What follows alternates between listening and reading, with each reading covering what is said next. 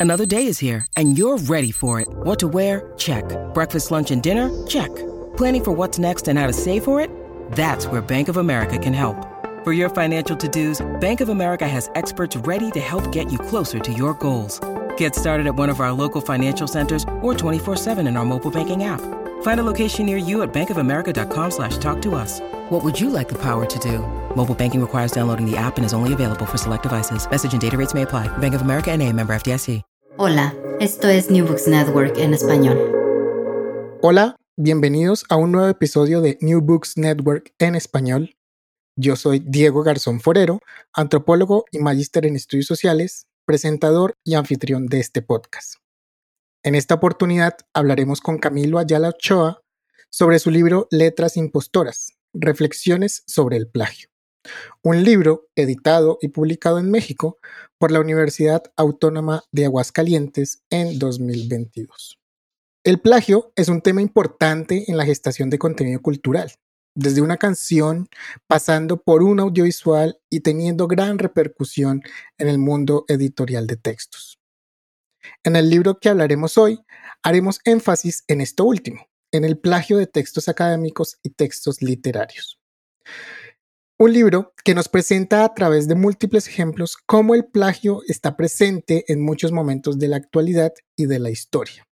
Es así como Camilo Ayala, su autor, nos presenta algunas reflexiones sobre el tema desde el punto de vista de un profesional con inmensos conocimientos en la generación de contenidos textuales como son los libros. En este episodio hablamos con Camilo Ayala Ochoa, historiador de la Facultad de Filosofía y Letras de la UNAM, y teólogo social por la Universidad Pontificia de Salamanca, en España. Actualmente es jefe del, Departamento de Contenidos Electrónicos y Proyectos Especiales de la Dirección General de Publicaciones y Fomento Editorial de la UNAM, presidente del Consejo Editorial de la colección Quehacer Editorial de Ediciones del Ermitaño, editorialista del programa de radio Interlínea, cultura editorial de la Universidad Autónoma Metropolitana y miembro del Instituto del Libro y la Lectura y de la Universidad de las Ciencias y las Artes del Libro. Bienvenido, Camilo. No, qué gusto, qué gusto, Diego, y qué gusto estar con tus espectadores.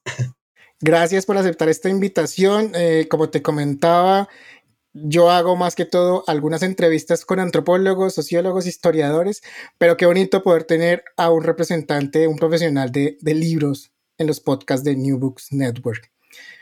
Bien, Camilo, arranquemos por lo que arrancamos todos los podcasts en New Books Network en español y es conocer algo sobre el autor, sobre el escritor. Eh, cuéntanos algo de ti, cuéntanos sobre tu formación, de pronto cuál es tu experiencia laboral y por qué, muy importante, por qué llegar a este tema del plagio. Fíjate que eh, yo eh, provengo de una familia eh, lectora. Mi padre eh, tenía una gran biblioteca y nos inculca a los hermanos un amor por los, por los libros.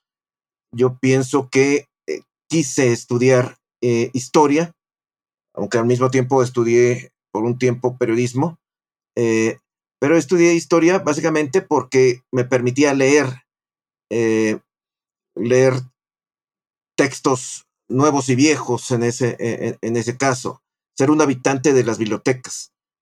Eh, y, y, y, afortunadamente, eh, afortunadamente mi profesión es de, eh, de editor. Estoy cumpliendo 30 años en el mundo de los libros. Primero empecé a trabajar en una imprenta, después como corrector de estilo, ilustrador un poco, y, básicamente redactor, porque bueno, siempre lo he, lo he sido en ese, eh, en ese caso. Trabajo en la Dirección General de Publicaciones y Fomento Editorial de la UNAM, actualmente como jefe del Departamento de Contenidos Electrónicos y Proyectos Especiales, y por proyectos especiales podemos pensar en, en, en todo, organización de coloquios, de congresos, apoyo en, ferias del libro como la Filuni, la Feria Internacional del Libro de los Universitarios y las universitarias, eh, apoyo en la Fiesta del Libro y la Rosa, cuestiones de ese, de ese tipo, ¿no? Entré a la UNAM de hecho, hacer un centro de información Libros UNAM, que era una memoria histórica de libros de la universidad. Y me quedé ahí porque vi varios proyectos. Hubo años en que era jefe del Departamento de Derechos de Autor, hubo otros años en, en los que era enlace entre almacén y, sistemas. Entonces, siempre he estado en algo, en algo nuevo, pero abocado a los, a los libros. Y eh, decía mi maestro Edmundo Gorman que eh, uno empieza a escribir libros después de los 50 años y efectivamente después de los 50 años he estado eh, persiguiendo la, la, edición o la publicación de, libros. ya en la colección de libros de la Universidad Autónoma de Aguascalientes salió un texto que se llama Invisibles, Reflexiones sobre la corrección de estilo. Y eh, en, en, este año, aunque el ISBN es del año pasado, sale Letras Impostoras, Reflexiones sobre el, plagio, eh, que me parece eh, muy oportuno. Llevo mucho tiempo hablando sobre, sobre plagio y tratando de construir una cultura de integridad intelectual, porque efectivamente hay una preocupación muy fuerte, yo pienso que no solo en, las universidades, sino en el mundo académico y el mundo de los libros, eh, acerca del problema de la originalidad. Tantos, eh, tantas faltas cometidas por estudiantes, eh, escritores, investigadores, profesionales acerca de eh, la originalidad, el tomar textos de, otros, eh, sí nos obligan a, reflexionar qué es lo que está pasando. Y Letras Impostoras eh, cayó en México muy oportunamente porque hay una discusión acerca del comportamiento incluso de personajes públicos. La ministra Yasmín Esquivel, que es nada menos ministra de la Suprema Corte de Justicia de la Nación, a quien se le encontró un plagio en su tesis de licenciatura eh, y después en su tesis de, doctorado. Eh, entonces, esa, esa discusión que obliga a universidades como la mía, la Universidad Nacional Autónoma de México, a repensar eh, la normatividad y los reglamentos, no solo de comportamiento, sino de titulación, pues eh, hacen oportuno el texto de, letras impostoras.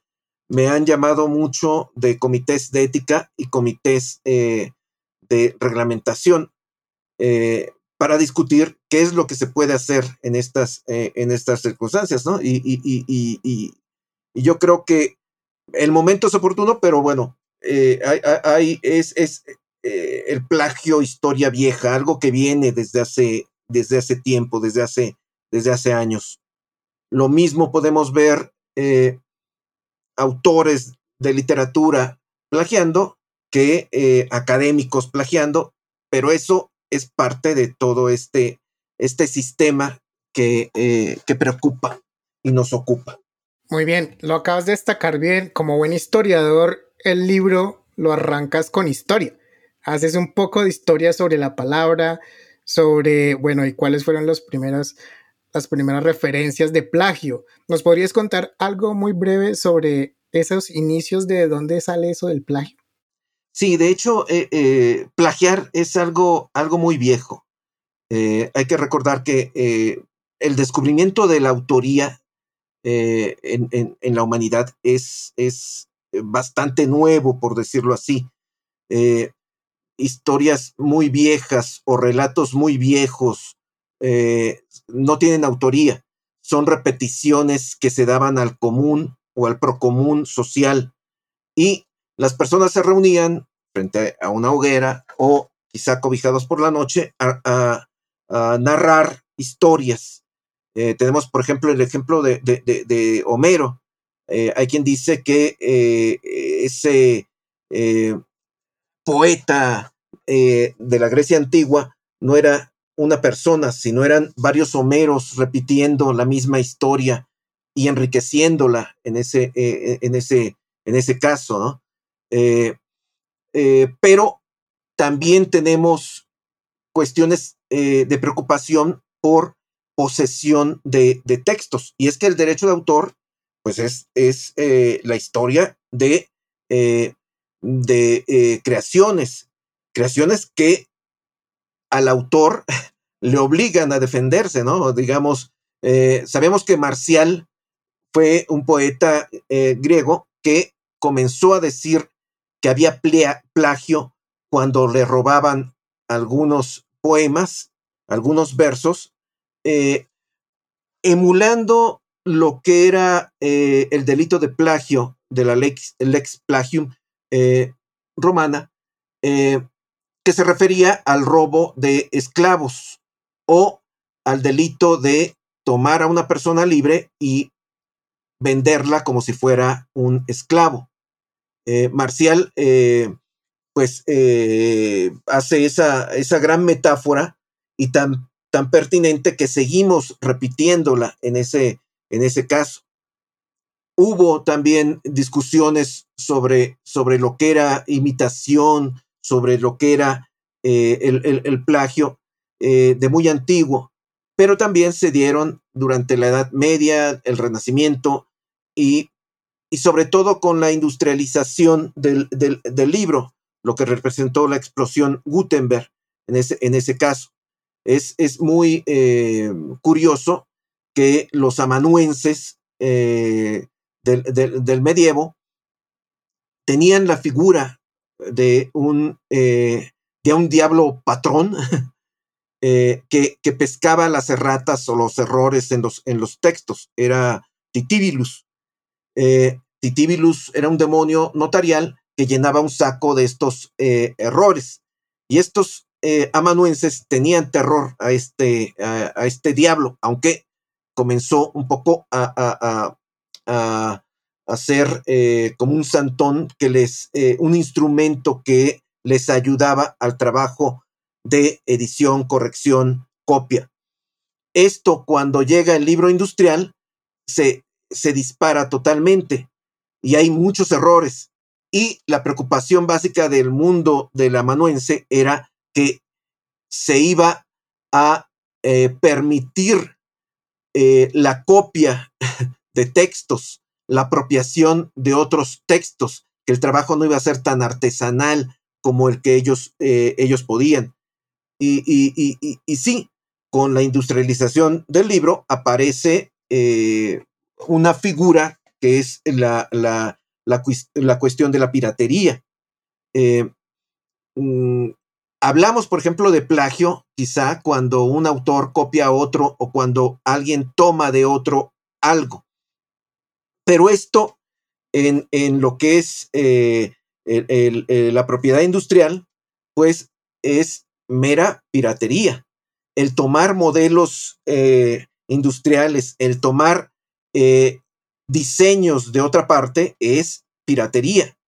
Y algo le pasó, por ejemplo, a, la primera novela de la lengua española, que fue El Quijote, eh, con eh, eh, la edición apócrifa de Avellaneda, vemos que hay un atentado contra el derecho autoral de, de Cervantes, pero también un atentado contra el derecho autoral de la editorial. Es una eh, edición pirata en ese, eh, en ese sentido. Entonces, bueno, sí, el derecho va evolucionando y va haciéndose lo más complejo eh, posible en ese, en ese caso. Te puedo decir que plagio lo vemos en todos, en todos los tiempos. Lo que, lo que no advertimos hasta este momento y quizá por eh, una cuestión tecnológica eh, es, es, que haya tanto, tanto plagio. Yo lo explico un poco porque las eh, nuevas tecnologías nos permiten el acceso a contenidos de inmediato y contenidos incluso extraños. Hay quien dice que todo se puede en este, en este mundo, porque todo se puede copiar, traducir, eh, imitar, eh, reinventar cuestiones de ese, de, ese tipo y por eso tenemos a los estudiantes, a buena parte de los estudiantes de todos los niveles, incluso el terciario, la universidad, eh, pues copiando y pegando, ¿no? Cortando y pegando. Y tenemos a muchos investigadores haciendo, haciendo eso mismo. Y efectivamente, la nueva tecnología lo permite absolutamente todo. Casi, casi es, es, es una bandera de decir, bueno, todo se puede. Sin embargo, la misma tecnología nos da la solución y podemos advertir el plagio más rápidamente que en otros tiempos. Ante la, postura de todo se puede, podemos contestar que todo se sabe. Y ese eh, es el, problema o el gran problema de, la, de, nuestra, de nuestra historia. El, el, tratar de defender el derecho de autor ante, ante eh, cada vez más, eh, más eh, permisibilidad por parte de la tecnología, pero también contestar en ese, en ese sentido. En la UNAM, por ejemplo, cuando empezamos a pedir que las tesis de licenciatura, maestría, doctorado, las pusieran los alumnos en la biblioteca central de, la UNAM, eh, a vista, es decir, eh, acceso eh, abierto en, archivo electrónico, pensamos que el plagio terminaría. todavía no nos preocupaba mucho esto del plagio, más bien lo hacíamos por, por un afán de proyección de la producción intelectual. Pero lo pensamos en el fondo también. Dijimos, bueno, si se exhibe todo, pues el plagio se va a terminar. Y eso no ocurrió. y ahora que tenemos la discusión de eh, tesis plagiadas por grandes personalidades, pues eh, pensamos que debemos acudir nuevamente a la tecnología, a programas eh, antiplagio. Pero yo creo que tampoco esto es, es la solución. De hecho, toda nuestra academia está conformada de tal manera que siempre hay participación de otras personas. Hay alumnos y hay maestros. Hay claustros de profesores, de investigadores, hay colegios de investigadores y cuando uno presenta una tesis, una tesina, un informe final, eh, esto lo dirige un tutor, pero además hay lectores eh, lectores avesados en el, tema y eh, esos lectores dan su voto, su voto sobre el, texto. Entonces, tenemos un instrumento muy riguroso que vigila, vigila a los alumnos.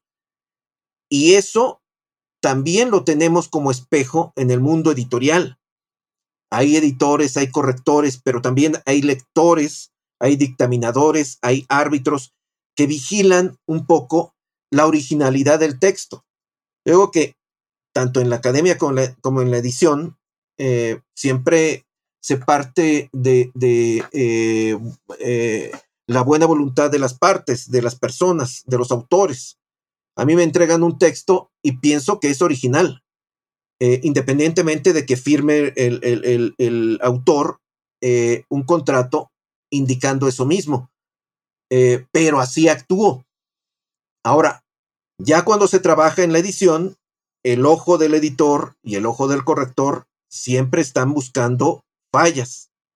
No solo fallas en la semántica y en la información, sino que también eh, quizá eh, plagios, plagios voluntarios o plagios involuntarios eso que tenemos en edición también lo tenemos en la academia y no lo debemos de perder. De hecho, lo debemos de ponderar independientemente de los instrumentos tecnológicos que tenemos. Muy bien, en todas estas reflexiones, bueno, hay una constante, claramente no hay solamente plagio en la academia, sino se repite en la literatura, se repite en la música, audiovisuales. El plagio está en todos estos, en todos estos productos culturales. Eh, quisiera preguntarte, bueno, ya que estás reflexionando sobre el plagio, ¿por qué es tan común que la gente haga plagio? Que, que, acuda a esta herramienta es falta de, creatividad, son los ritmos acelerados de, del mundo actualmente. No sé, ¿qué, qué, reflexiones por las razones de que las personas estén eh, sí, usando, haciendo plagio?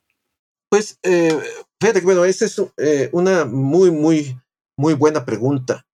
y, y, de hecho hay un capítulo en Letras Impostoras donde me pongo a pensar por qué, por qué se plagia eh, ahora, siempre lo simple es lo más, lo más eh, cercano. Eh, se plagia porque se puede. y, creo que eso es bastante, bastante humano en ese, en, ese, en ese sentido. El, el, buscar el porqué de la mentira o de la falsedad es, es chocar con estas, eh, estas cuestiones bastante, bastante íntimas de una persona que piensa que eh, puede salirse con, con, la suya, ¿no? Eh, Salvador Elizondo, un, gran autor mexicano, decía que todos hemos cometido en algún momento el crimen perfecto. Se refería a que de repente de niños robamos alguna vez galletas o, copiamos un examen eh, o cosas por el estilo. Pero hay una franja moral eh, que los plagiadores traspasan y cuando lo hacen, eh, pues hieren a, un autor, a un autor en lo más profundo en ese, en ese caso. Los, los hacen menos. por, eso, por eso la última frase del, libro es que el plagio es eh, la cúspide, la cúspide de la soberbia en ese, en ese sentido. Pero también cuando se plagia, eh, se miente a los demás, se presenta el plagio como si fuera de uno y se hace menos a ese, a ese público. El público eh, es, es, digamos, ofendido en su inteligencia al, al mostrársele una, una falsedad. Entonces el plagiador no solo comete el, plagio eh, ante los autores, sino también ante su público o los, lectores. Hay quien plagia eh, por industria y lo hemos visto en, autores literarios eh, que toman un texto y lo presentan como suyo en algunas revistas. Toman artículos, por ejemplo, eh, Blas Echenique, eh, el, peruano, hizo eso. Hay otros autores que eh, toman el texto por facilidad del trabajo, ¿no? hay, hay, hay fotógrafos que, por ejemplo, toman la fotografía de una base de datos o de internet y la presentan a concurso y de repente ganan. Y es cuando se demuestra ante todos que hay, hay, un, eh, hay una deshonestidad en ese, en ese caso. Eh, bueno, eh, hay quien plagia también, y fíjate que es lo que más me preocupa, el, plagio involuntario, el plagio inconsciente. de repente una persona leyó algo que le gustó, algo espectacular, y pasan los años y sueña ese, ese, ese texto o lo recuerda y lo presenta como, como suyo y sabe en su corazón que es suyo y piensa que es original. Ante ese plagio inconsciente, que, que lo hay, eh, pues en edición tenemos esta barrera de, de, ayudantes profesionales del libro eh, trabajando. Un buen corrector no solo defiende a su editorial de alguna falla, sino también defiende al autor de sí mismo. Y eso es lo importante. Y en la academia también, o sea, eh, cuando, cuando eh, el tutor le dice al autor, al alumno, oye, eh, tienes que leer más, es un poco por esta, esta idea de que mientras más se lee, menos fallas uno puede tener. Examinar una obra es sobre todo, primero, acudir al examen de la cuestión, ver qué se ha presentado antes de, de alguna obra o de algún tema. Eh, ese examen debe ser tan riguroso que debe mostrar qué es lo que eh, no puede ser nuevo.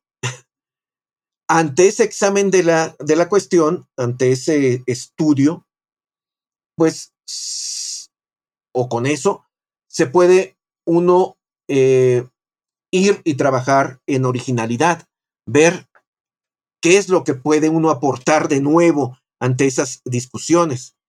Eh, digamos, son, son, son, eh, son esas, esas cuestiones las que puedo, puedo comentarte. Hay otras personas también que, que, que son mentirosos compulsivos. de repente los, los hubo, los hubo a lo largo de la historia, eh, personas que podían, si les gustaba una novela, imprimirla, porque tenían el dinero, y poner su nombre. Si les gustaba un texto, tratar de que eh, se, se, destruyeran todos los textos eh, existentes para él mostrar eh, como suyo ese, ese texto. Estas compulsiones, bueno, también se dan. Entonces, bueno, las razones del plagiario pueden ser muchas, son quizá infinitas. Hay un autor, hay un académico michoacano que perdió la categoría de, investigador del Sistema Nacional de Investigadores de México y perdió su, su doctorado otorgado por el Colegio de México. Esta persona decía que había tal velocidad en el mundo académico y que uno debía de dar tantos resultados tan rápido que tuvo que acudir a otros textos, tomar de otros eh, sus, sus, sus, obras. Eh, esta explicación eh, tan, tan, tan simple sí nos puede dar una, una idea de, de, que existen algunas razones eh, de tipo, digamos, no tanto que, que, uno quiera conseguir dinero, sino más bien honorario, uno quiera perseguir o alimentar el prestigio tomando o haciendo plagio en ese caso. Muy bien, Camilo. Bien, recordamos a las personas que nos están escuchando que estamos hablando del libro Letras Impostoras, Reflexiones sobre el plagio, eh, editado en 2022, publicado en 2022. Bueno, casi inicios de 2023 que lo estuvimos viendo ya al aire eh, porque este es un libro en Open Access, también les recuerdo a todas las personas en acceso abierto para que si lo quieren consultar, está muy, muy interesante. Y a mí me gusta mucho este libro, es por algo, yo soy antropólogo, claramente siempre prefiero que las personas a veces hablen eh, y pongan su, su parecer dentro de los textos. Y este texto creo que tiene mucho de ti, Camilo, porque comienzas incluso mostrándonos algunas eh, frases o algunas referencias que, decían tus compañeros cuando estudiabas, eh, y esas reflexiones creo que enriquecen mucho. Y vengo ahora a una pregunta muy a esto, incluso por lo que dijiste, que hay una frase que es plagia porque se puede hay como un consentimiento implícito entre la sociedad, entre las personas, y, hay muchas experiencias de esas. Creo que el mundo académico eh, no siempre nos enfrentamos mucho con ese tipo de, experiencias, y yo noto que de pronto el plagio es un tema que goza de alguna complicidad entre las personas. No sé si me estoy equivocando. De pronto, dentro de tu reflexión, nos puedes contar algo sobre eso, porque, no sé, muchas veces para que no se den cuenta de que hay un plagio, a veces se trata hasta de esconder o de justificar así muy, muy someramente. Eh, pero sí, creo que hay como una complicidad en la sociedad. No sé, ¿pensaste algo, reflexionaste algo sobre esto? Sí, sí, eh, eh, fíjate, bueno, de hecho, en, en, mi labor como editor, de repente llegan autores y autores universitarios, hay que recordarlo, que me preguntan, ¿Cómo hacerle para que no detecten mi plagio? ¿Cómo hacer para que mi editorial no me cache? Eh, y, eso es, es, es, terrible. O sea, bueno, sí, claro. siempre les he contestado que eh, es, es, esta misma frase de Salvador Elizondo, ¿no? Busca mejor hacer el crimen perfecto. A mí no me digas absolutamente nada. Pero nos da esto idea de qué es lo que pasa con estos ocultamientos. Hay, hay dos clases de plagio básicas, el plagio simple y el plagio inteligente. El plagio simple es tomar una obra y presentarla tal cual al público. Puede ser una frase, puede ser una oración, algún algún eh, eslogan eh, o incluso textos, textos completos. Eh, y el plagio inteligente es tratar de maquillar el, el, crimen, eh, cambiarle la semántica, cambiarle un poco eh, el orden de las palabras a un texto, usar sinónimos, ocultar absolutamente todo. Ese, ese nivel de, de, plagio es mucho más, mucho más fuerte en ese, en ese caso, ¿no? Y de repente hay, hay plagios eh, tan, tan inteligentes que incluso uno eh, llega a, admirar un poco al criminal. Dice, bueno, lo que hiciste fue realmente, hay alguna originalidad en esa, en esa copia, en, ese, en ese caso, ¿no? Pero de todos modos, bueno, siendo plagio simple, plagio inteligente, hay que reprobarlo en ese, en, ese sentido. Cuando ocurrió lo de Yasmín Esquivel, eh, eh, que es la ministra de la Suprema Corte, eh, me, preguntaron mi opinión. Y yo comenté en ese momento que era un plagio tan fuerte que era increíble, ¿no? Es tanto plagio que no puede ser cierto. Yo, yo, yo, yo comenté, porque habíamos detectado plagios de oraciones, plagios de párrafos, plagios de grandes, eh, grandes trozos de una, de una obra, pero una tesis completa, pues eh, era algo inusitado. La diferencia entre lo que plagió la ministra y su tesis es básicamente la dedicatoria. Y que ella, ella no, no, no puso las conclusiones.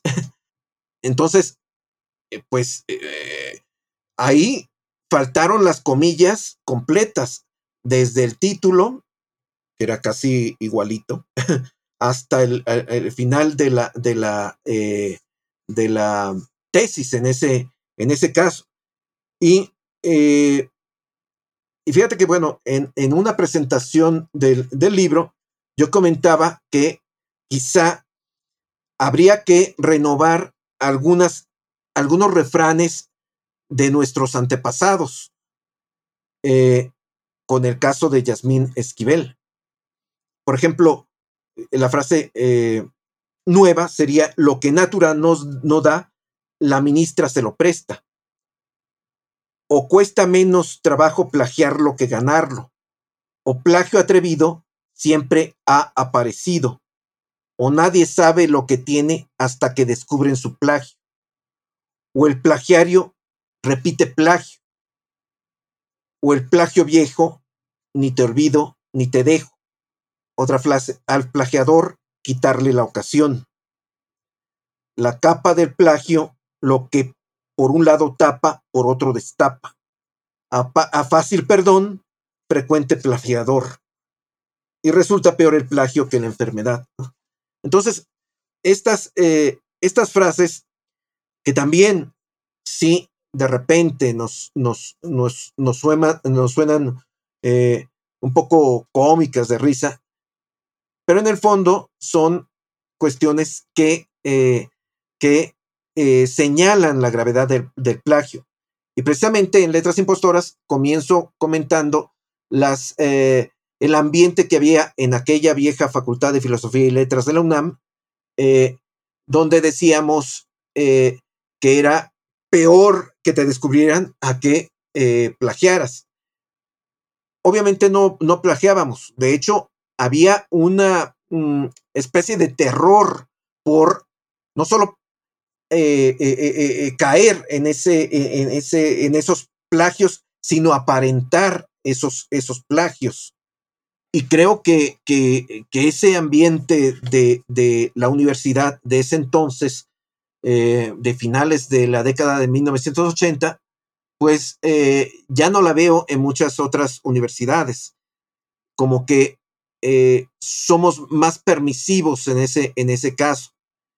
En plagiar, en mostrar trabajos tomados de Wikipedia o de otros lugares de Internet, en eh, saltarnos ese proceso de investigación en ese, en ese caso, ¿no? Entonces, yo creo que no solo debemos de seguir condenando el plagio, sino trabajar con estas, eh, esta nueva cultura para construir una cultura de probidad intelectual. Debemos de machacar con las eh, juventudes, los ambientes del libro y de las universidades que hay que respetar lo que uno toma y dar crédito a quien eh, le, corresponde en ese, eh, en, ese caso. Muy bien, Camilo. Bueno, ya se nos va acabando el tiempo para el podcast. Yo no te quiero dejar ir sin preguntarte algo. Eh, y bueno, ya siendo tú un experto en esto del plagio o reflexionando sobre el plagio y los derechos de autor, quisiera preguntarte por algo que, bueno, creo que ahora está en boca de todo el mundo. Ah, y bueno, además de, de este tema que voy a poner ahora, yo recordaba algo sobre, sobre Lem, Stanislaw Lem, el escritor de ciencia ficción, con el libro Magnitud Imaginaria, Biblioteca del siglo XXI. Él tiene una, una historia sobre eh, la literatura vítica. La literatura vítica era, eh, o bueno, lo que él imagina como literatura vítica es una literatura hecha por máquinas, una literatura que ya no se echa por hombres. traído esto a 2023, donde por allá en 1970 se estaban imaginando estos futuros posibles, ya en el 23 llegamos en cierta medida y tenemos ya algo que se llama chat GPT o inteligencias artificiales que incluso crean textos nuevos, entre comillas, pero claramente es una inteligencia artificial alimentada de todo lo que hemos escrito, de todo lo que hemos pensado, de todo lo que hemos puesto en Internet. Quisiera preguntarte por esto. Una inteligencia artificial que claramente se alimenta con todo lo que hacemos, ¿genera algo nuevo? ¿Cómo es aquí? Aquí hay plagio de una, de una, de una inteligencia artificial, los derechos de autor aquí, cómo se piensan. Cuentas de pronto esa reflexión que no está en el libro, pero creo que quiero aprovechar tenerte acá para, para que nos cuentes. Fíjate que, eh, de hecho, la, la autoría sintética eh, es muy parecida a la autoría humana, eh, sobre todo en, el, en la cuestión académica. Estas tecnologías activantes, que no, no son nuevas, digamos, el, chat GPT, es, es uno más de los accesorios que uno puede tener como, como programas redactores o programas de, creación literaria. Eh, hay, hay, revistas que utilizan eh, redactores eh, bots. Forbes es una, una, de ellas, pero también hay, hay periódicos que, también tienen estos, estos bots redactores y no hacen ellos más de lo que puede hacer un, un humano solamente que lo hacen a una velocidad inusitada. Es decir, bueno, ¿qué es el plagio? Decía Juan Jacobo eh, Bajardía. Eh, es tratar de construir un texto con eh, ladrillos de otros libros. Y el chat GPT lo que hace es, si uno le, le pregunta algo, examinar varias bases de datos, ver qué puede juntar y, presentar como eh, algo que no esté en otros, en otros lados. Y eh, eso hacemos los escritores o los académicos. Vemos, examinamos datos, examinamos fuentes secundarias, primarias, eh, fuentes directas e indirectas, y presentamos algo en ese, en, ese caso. Pero, pero no me preocupa tanto este, que, haya estos instrumentos como, como, ayudas en el periodismo y en la redacción.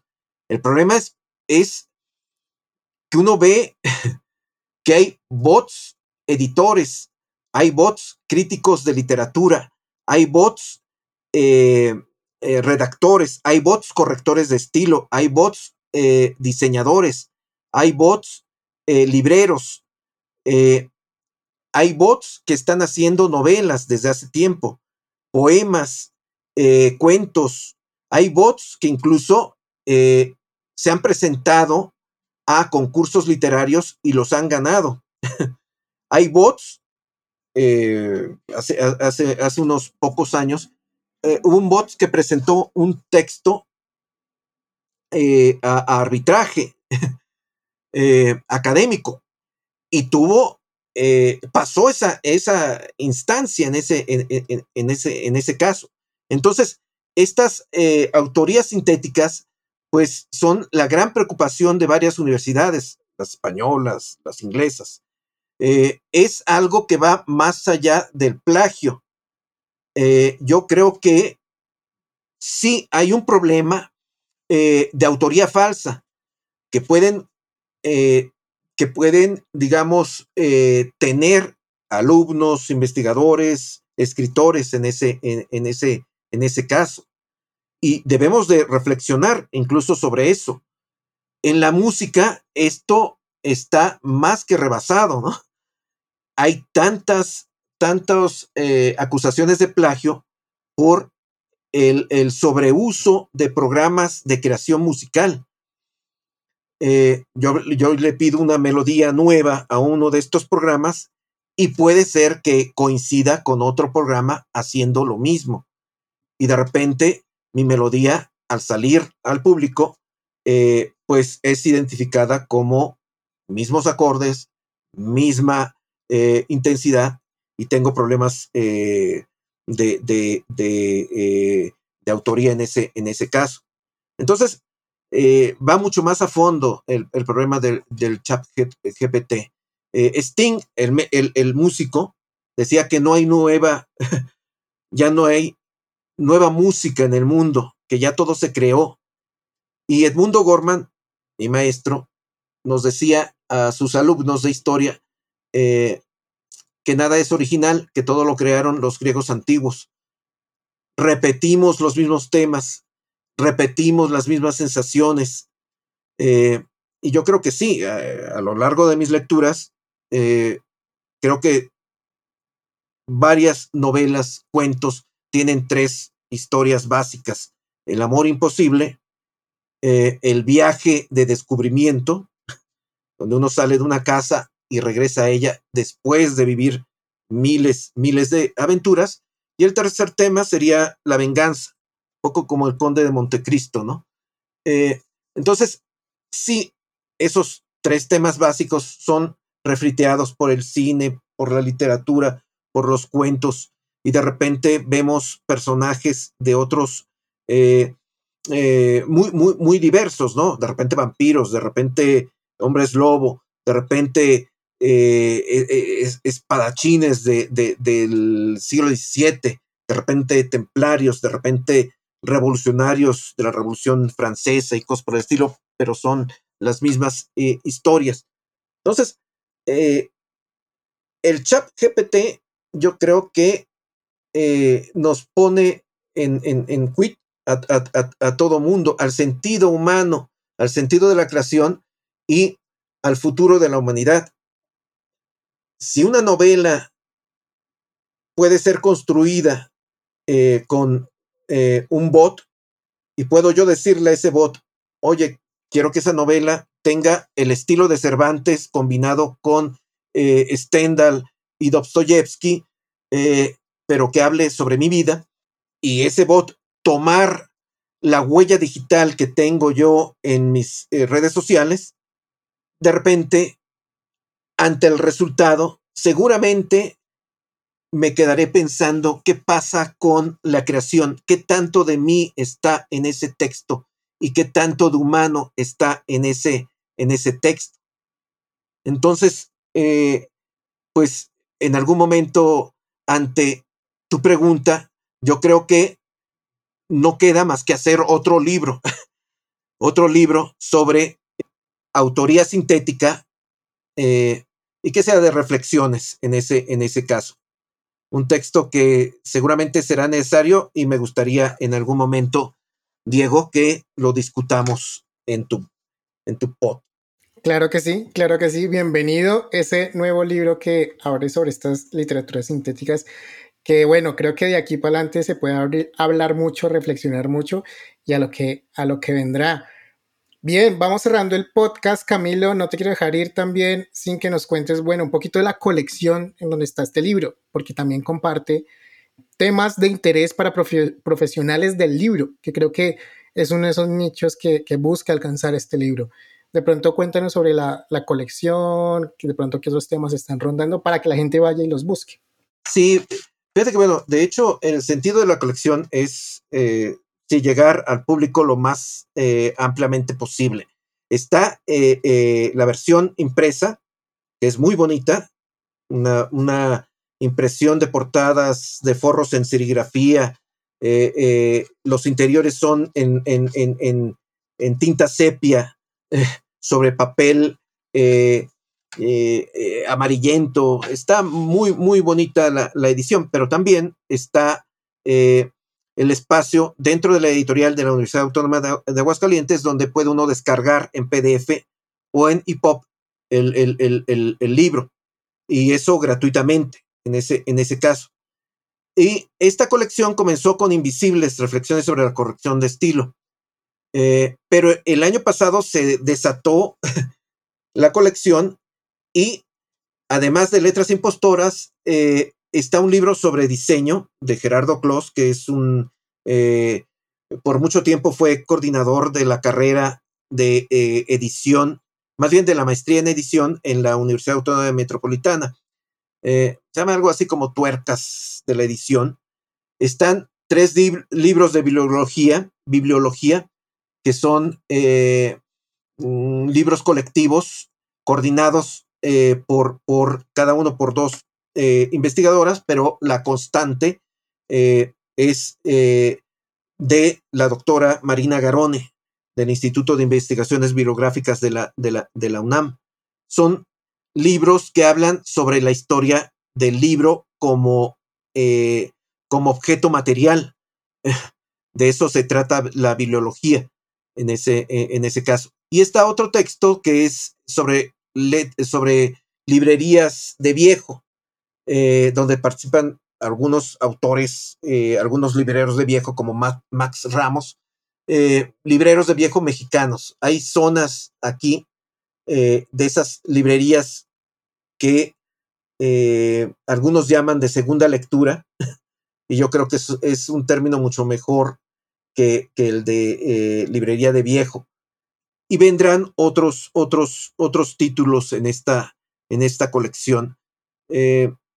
Realmente, cuando yo inicié eh, mi labor en el mundo de los libros, no había este tipo de colecciones, no existían. Eh, la colección más vieja que hay en México, que es Biblioteca del Editor, que es de la UNAM. Otra colección es Libros sobre Libros, que es que es del Fondo de Cultura Económica, eh, y otra colección de España que es Tipos Móviles de editorial eh, Trama, que, que, es magnífica en ese, en ese caso. Entonces, todas estas colecciones realmente hacen una biblioteca para los profesionales del libro bastante, bastante fuerte. Ah, también eh, existe en, en, ediciones del ermitaño una colección que se llama Tú meditas tú meditas, yo te edito. Y también hay libros sobre estos, estos libros. Eh, y yo creo que, que también eh, este boom de la edición sobre libros es un poco eh, parte de la complejización, por decirlo así, de la cultura editorial o la cultura libresca. Somos hijos de la imprenta, pero al enfrentarnos a nuevas tecnologías, eh, tenemos que tener más, más herramientas ante, ante ellas. Muy bien, Camila. Pues bueno, muchísimas gracias eh, por este libro. Creo que hay reflexiones bastante eh, destacadas para que las tengamos todos en cuenta. Sobre todo, una invitación a los profesionales del libro a que revisen este libro. Hay muchas cosas que se pueden estar sacando de aquí y está lleno, lleno de ejemplos. No lo he dicho antes, está llenísimo de ejemplos de un montón de personas eh, o de ejemplos de en donde se hay donde se ha demostrado plagio o cuestiones en donde hay que reflexionar. Entonces, muy recomendado también por ese lado. Bien, Camilo, muchísimas gracias por tu tiempo. Gracias a todas las personas por escuchar un nuevo episodio de The New Books Network en español.